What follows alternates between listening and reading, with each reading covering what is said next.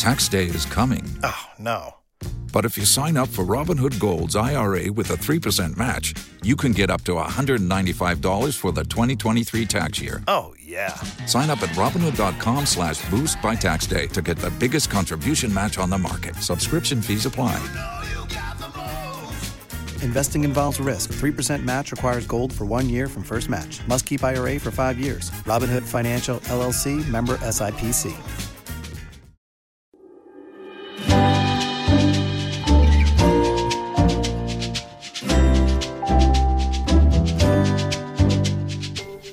Chilena FM de San Antonio presenta Crónicas del Domingo con la conducción de Luis Valderas.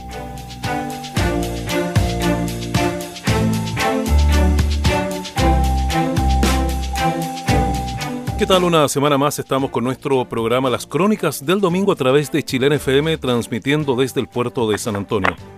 Domingo domingo aprovechamos siempre de conversar con eh, escritoras, con escritores, con quienes obviamente más de alguna historia nos pueden contar y seguimos con este ciclo en que estamos abordando las publicaciones, la editorial Forja y hoy día nos vamos a dedicar a un libro que se llama Los Niños Furiosos, cuentos que se clavan en el alma, de la autora, la guionista Ángela Bascuñán, a quien ya saludamos. ¿Qué tal Ángela? Bienvenido a nuestro programa. Hola, ¿qué tal? Muchas gracias, muchas gracias por la invitación. Gracias a usted por aceptar la invitación, Ángela. Bueno, y tal como hacemos en cada programa que tenemos ocasión de, de, entrevistar a escritores y escritores, siempre les pedimos que se nos presenten un poquito para que nuestra audiencia los vaya conociendo. Bien, yo soy, me cuesta mucho llamarme escritora todavía, porque este libro de los cuentos de los niños furiosos es mi primera obra literaria mi trabajo es más bien de guionista. Me he desempeñado en diferentes canales de televisión, escribiendo series, teleseries y, y de literatura, en el fondo, estoy recién comenzando mi camino en la literatura. Bueno, nos contaba entonces respecto de su formación como guionista. Cuéntenos un poco cómo ha sido ese tránsito en, en esta profesión, ¿no es cierto? Y obviamente dónde ha incursionado usted. Entendemos que además ha escrito también sobre, en miniseries sobre distintos personajes, ¿no? Sí, sí. Eh, soy de profesión historiadora. Entonces lo que más me, lo que más me entretiene son los guiones o los proyectos de época, porque me obligan a investigar y a crear y a recrear en el fondo, eh, ese mundo que tanto me gusta. Eh, pero como entre medio traté como de explorar la posibilidad de escribir algo propio. Y tomé un, y tomé un taller literario con Pablo Azócar sin ninguna ambición, solo para explorar la posibilidad.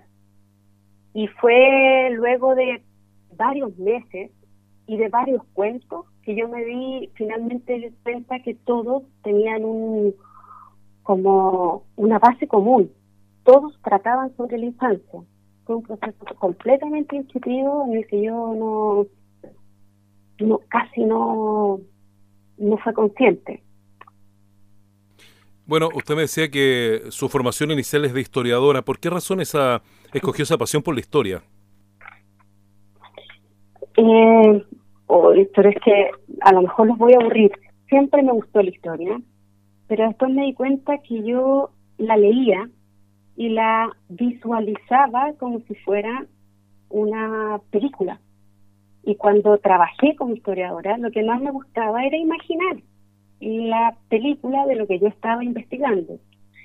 Finalmente, cuando tomé por primera vez un taller de guion, yo me di cuenta que era era mi idioma, era mi lenguaje. Siempre me gustó la historia, pero la historiografía, la forma de escribir la historia me parecía un poco árida. En cambio, cuando llegué al guion, me di cuenta que era, era lo mío. Era real, yo no me había dado cuenta que, que ese era realmente mi idioma. Y traté de combinar las dos cosas. Y por eso me han gustado siempre las historias de época, porque de alguna forma eh, combino mis dos oficios en el fondo, el guionista y la historiadora. Claro, eh, bueno, nos contaban que usted además ha escrito sobre la vida de importantes personajes, poetas sobre todo, hablamos de los de los tres íconos, Vicente Huidoro, Gabriela Mistral y, y Pablo Neruda. Cuéntenos un poco de su experiencia, qué, qué significa también eh, hablar de la vida de ellos, pero desde el ámbito del guion. Eh, me tocó la suerte de, de comenzar esto a través de, de Neruda y, y un buen equipo con el director, luego me llamó para Mistral y finalmente también para Huidobro. Y yo la, la verdad es que no tomé la, realmente la dimensión que significaba poner en pantalla la vida de estos tres personajes. También yo creo que fui medio inconsciente y, y lo que es lo que me costó más fue que a medida que yo investigaba sobre estos personajes, cada uno de ellos, separarme de la realidad para crear la adaptación, porque finalmente la obra audiovisual no es la vida, sino que es una adaptación de la vida. Entonces, entre más yo me enamoraba de estos personajes o de su vida, más difícil se hacía la, eh, la escritura del guion, que cumple otra función, que en parte es entretener.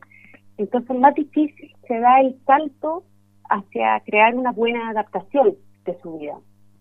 Pero fue un proceso precioso y que yo recuerdo, pero con mucho cariño. Aprendí muchísimo. Mm. Cuando usted habla de la adaptación de la vida, estamos hablando, y, corrígeme si me equivoco en lo que voy a decir, de repente en mezclar un poco de ficción con verdad o la adaptación va por otro lado? Lo que pasa es que la vida o, una obra literaria o, claro, la biografía de alguien no tiene la estructura que tiene un guion de una película, de una serie, porque eh, el guion tiene una estructura propia y uno no se lo puede saltar.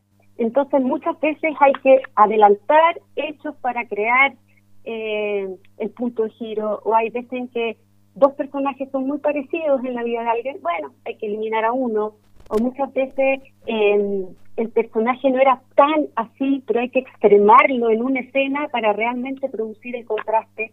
Y sí, cuando uno habla de una adaptación, es manipular un poco los hechos reales, tratando por, por siempre de no manipular la esencia del personaje. Que esto es intocable, eso es lo que realmente se tiene que salvar, eso es lo que se tiene que mostrar y eso es lo que tiene que quedar más bien si, si el hecho fue antes o después de haber ido a París o de haber vuelto de nosotros, eso, eso se puede manipular. porque no se puede contar la biografía tal como fue, porque no tiene la estructura de un guion. Y hay que adaptar la biografía al guion. Es un proceso muy complejo, pero muy entretenido. Claro, pero finalmente, con lo que usted me dice entonces, si uno ve estas series o estas películas, estas adaptaciones, uno puede aprender de la vida de las personas eh, y de estos personajes mirándolas precisamente más allá de ir a la biografía original, ¿no?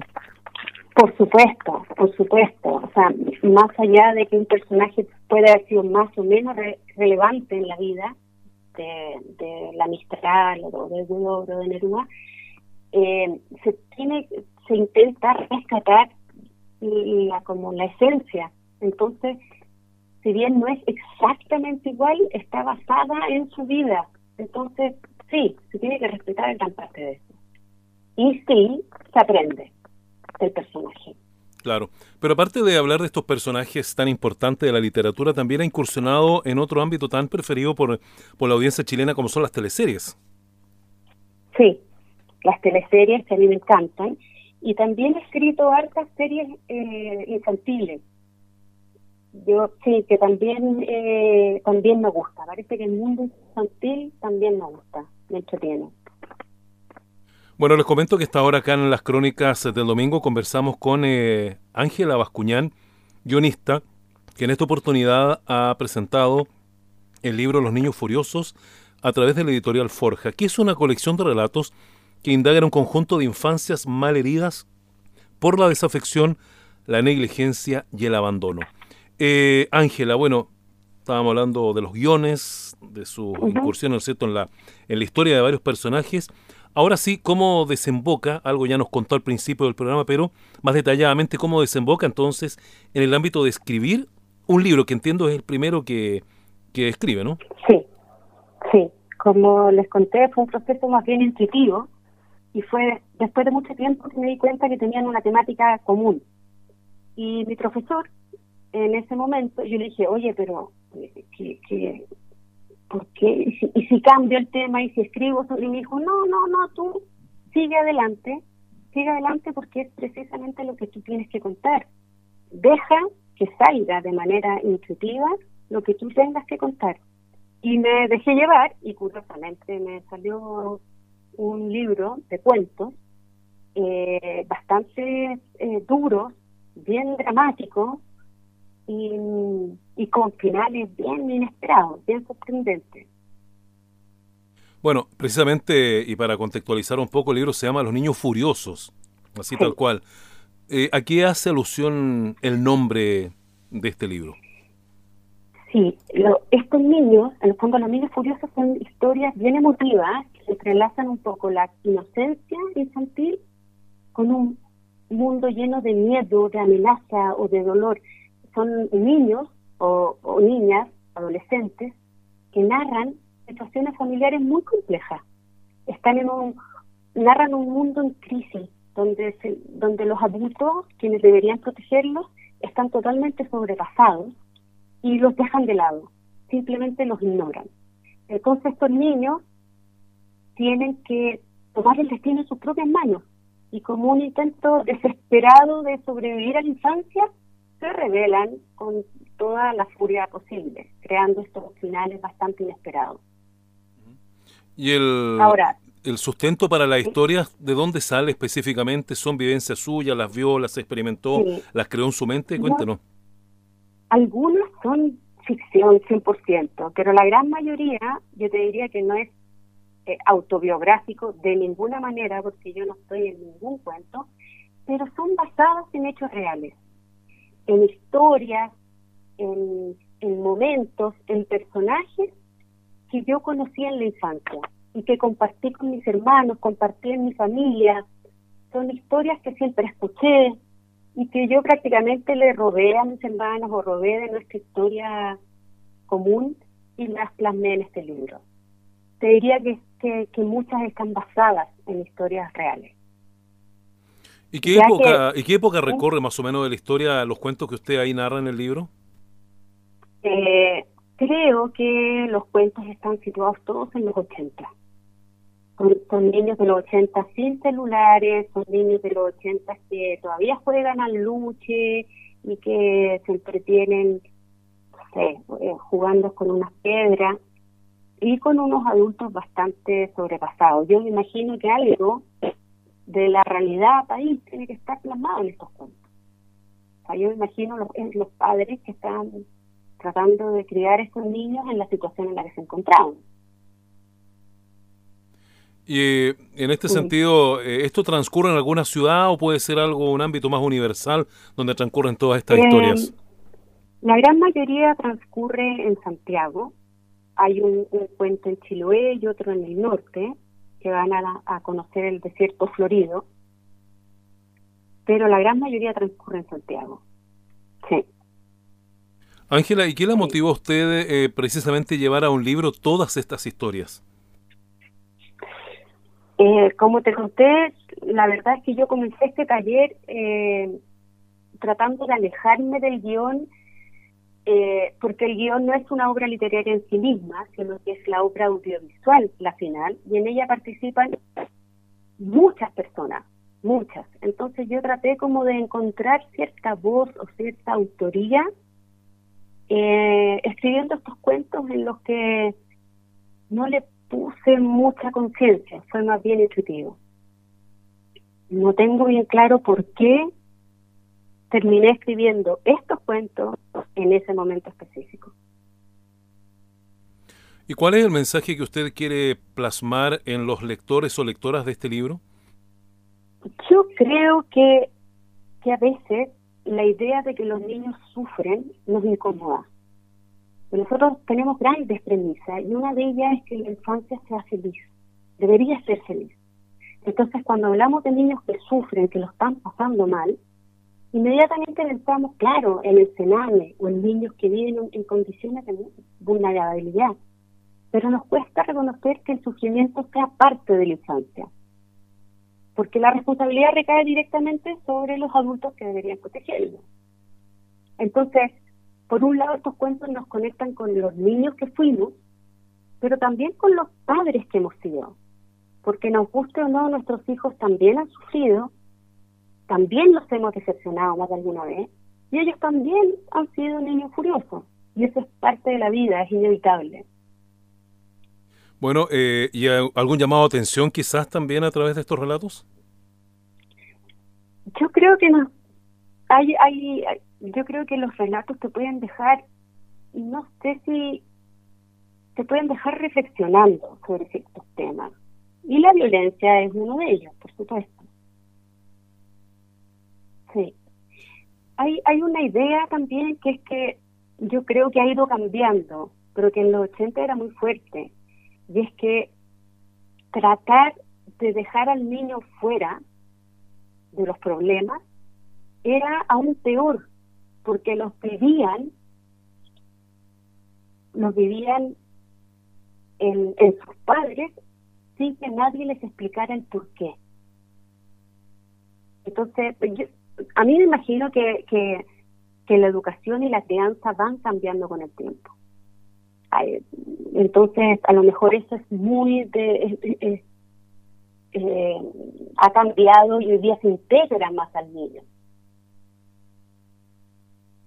Pero hay algo de eso, de dejarlo fuera, pero que él lo tenga que vivir y finalmente lo tiene que descifrar y lo tiene que entender a su manera, porque nadie se, nadie se da el tiempo de explicárselo. Claro, situación que obviamente va permeando y va formando las personalidades de los jóvenes y después de los niños. Exactamente, mm. exactamente. Claro. Bueno, Ángela, em, otra de las cosas que usted también hace mucho énfasis es que este libro es un son cuentos, ¿no es cierto?, los niños furiosos protagonizados por niños, pero parece que no es una lectura para niños. No, no es una lectura para niños. Sin embargo... No es un libro eh, infantil, por decirlo de alguna manera. No, no es un libro infantil. Sin embargo, en la editorial eh, están muy entusiasmados en que este libro llegue a los colegios, pero a la enseñanza media, porque son cuentos que se leen relativamente rápido, relativamente eh, son fáciles, pero que son un llamado de atención, se pueden se puede se puede dar una reflexión y una conversación en torno a los valores que se ven en los cuentos, en torno a las decisiones que se toman y que, mm, sería un aporte en el caso de que llegara a los, a los jóvenes de, de educación media. Claro. Y en este sentido, muchos jóvenes, adultos hoy en día se podrían sentir entonces identificados con las historias que usted cuenta en este libro. Sí, yo pensé que este libro iba como, porque es inevitable eh, quienes fueron niños en los 80, no reconocer todo, todo como la escena, toda la, la, la, parte de, de la vestimenta, de los, eh, la forma de hablar, de la forma de vivir. Entonces hay toda una puesta en escena muy ochentera. Pero curiosamente los personajes, estos niños y sus padres, se sienten reconocidos por todos, por los jóvenes también. Los jóvenes me dicen que, que, se reconocen en estos personajes y vivieron situaciones parecidas, aunque no sean ochenteras. Bueno, eh, respecto de lo mismo, hoy día entendemos que la juventud es un poco distinta de, de la época de los 80. Por lo tanto, ¿usted cree que hay similitudes de esta juventud con la de los 80, la actual? es que yo creo que si uno uno puede escribir de cualquier cosa, uno puede, pero si uno logra entrar a la intimidad de un personaje o a la intimidad de ese momento, se logra la se logra de todas maneras la identificación, hay como una identificación universal. Entonces, no importa en qué lugar, en qué época o qué haga, simplemente hay que intentar entrar a, un mundo íntimo en el que todos nos sentimos reconocidos. Y, la verdad es que, es un, es un desafío muy bonito, es un desafío muy interesante lograr que, que personajes que sean de una determinada época logren eh, la empatía o la identificación con un joven que vive en otro momento. Claro. Bueno, el título perfectamente podría calzar para la juventud actual, por ejemplo, Los Niños Furiosos. Sí, sí. Lo que pasa es que también ahí tengo, yo no me di cuenta, yo todo esto me he dado cuenta después también, fue totalmente intuitivo, que si bien muchas veces la rabia, en este caso la furia, se confunde con la pena. Entonces en estos cuentos los niños no sé si están tan furiosos como están tristes y están decepcionados. Pero si bien la, la, la, pena o la tristeza te paraliza, más bien te congela, la rabia te moviliza, es todo lo contrario. Entonces yo más bien los pongo furiosos para hacerlo actuar y para, para darles finales sorprendentes, porque se revelan con furia. Pero no nos confundamos, que en verdad son niños decepcionados. Bueno, eh, Ángela, la verdad es que ha sido bien interesante el recorrido que usted nos ha hecho precisamente por este su primer libro. Yo sé que muy pronto para preguntarlo, pero igual aprovecho para salir de dudas. ¿Tiene algo planeado para escribir más adelante, ya que ha comenzado a incursionar en el ámbito literario hoy día? Eh, estoy intentando, intentando eh, escribir una novela. Ya. Me imagino que va a ser una novela bastante corta, porque a mí finalmente lo que me acomoda son los cuentos pero no me quiero no me quiero como encasillar en que escribo solo cuentos antes de intentar una novela entonces también como un experimento y también sin sin grandes propósitos ni sin intentar mostrar nada a nadie estoy estoy intentando escribir una novela a ver qué pasa correcto me entretiene el proceso claro estoy muy entretenida en el proceso antes de finalizar la entrevista, ¿algo que usted quiera agregar que no le hayamos preguntado? ¿Alguna conclusión finalmente? Eh, no, solo me gustaría decir que Los Niños Furiosos están en todas las librerías, que no se van a decepcionar.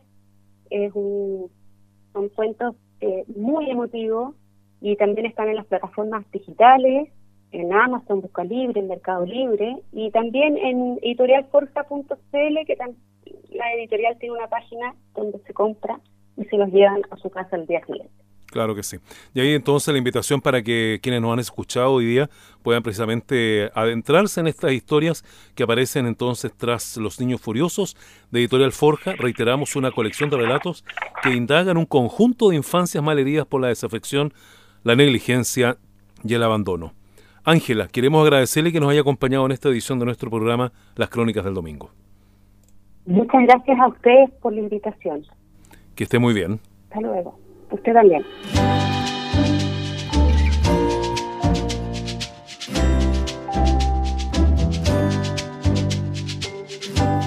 Chilena FM de San Antonio ha presentado Crónicas del Domingo. Será hasta la próxima semana en este horario a través del 101.3 en la banda de frecuencia modulada y en www.chilenafm.cl para quienes nos escuchan por internet. Gracias por su sintonía.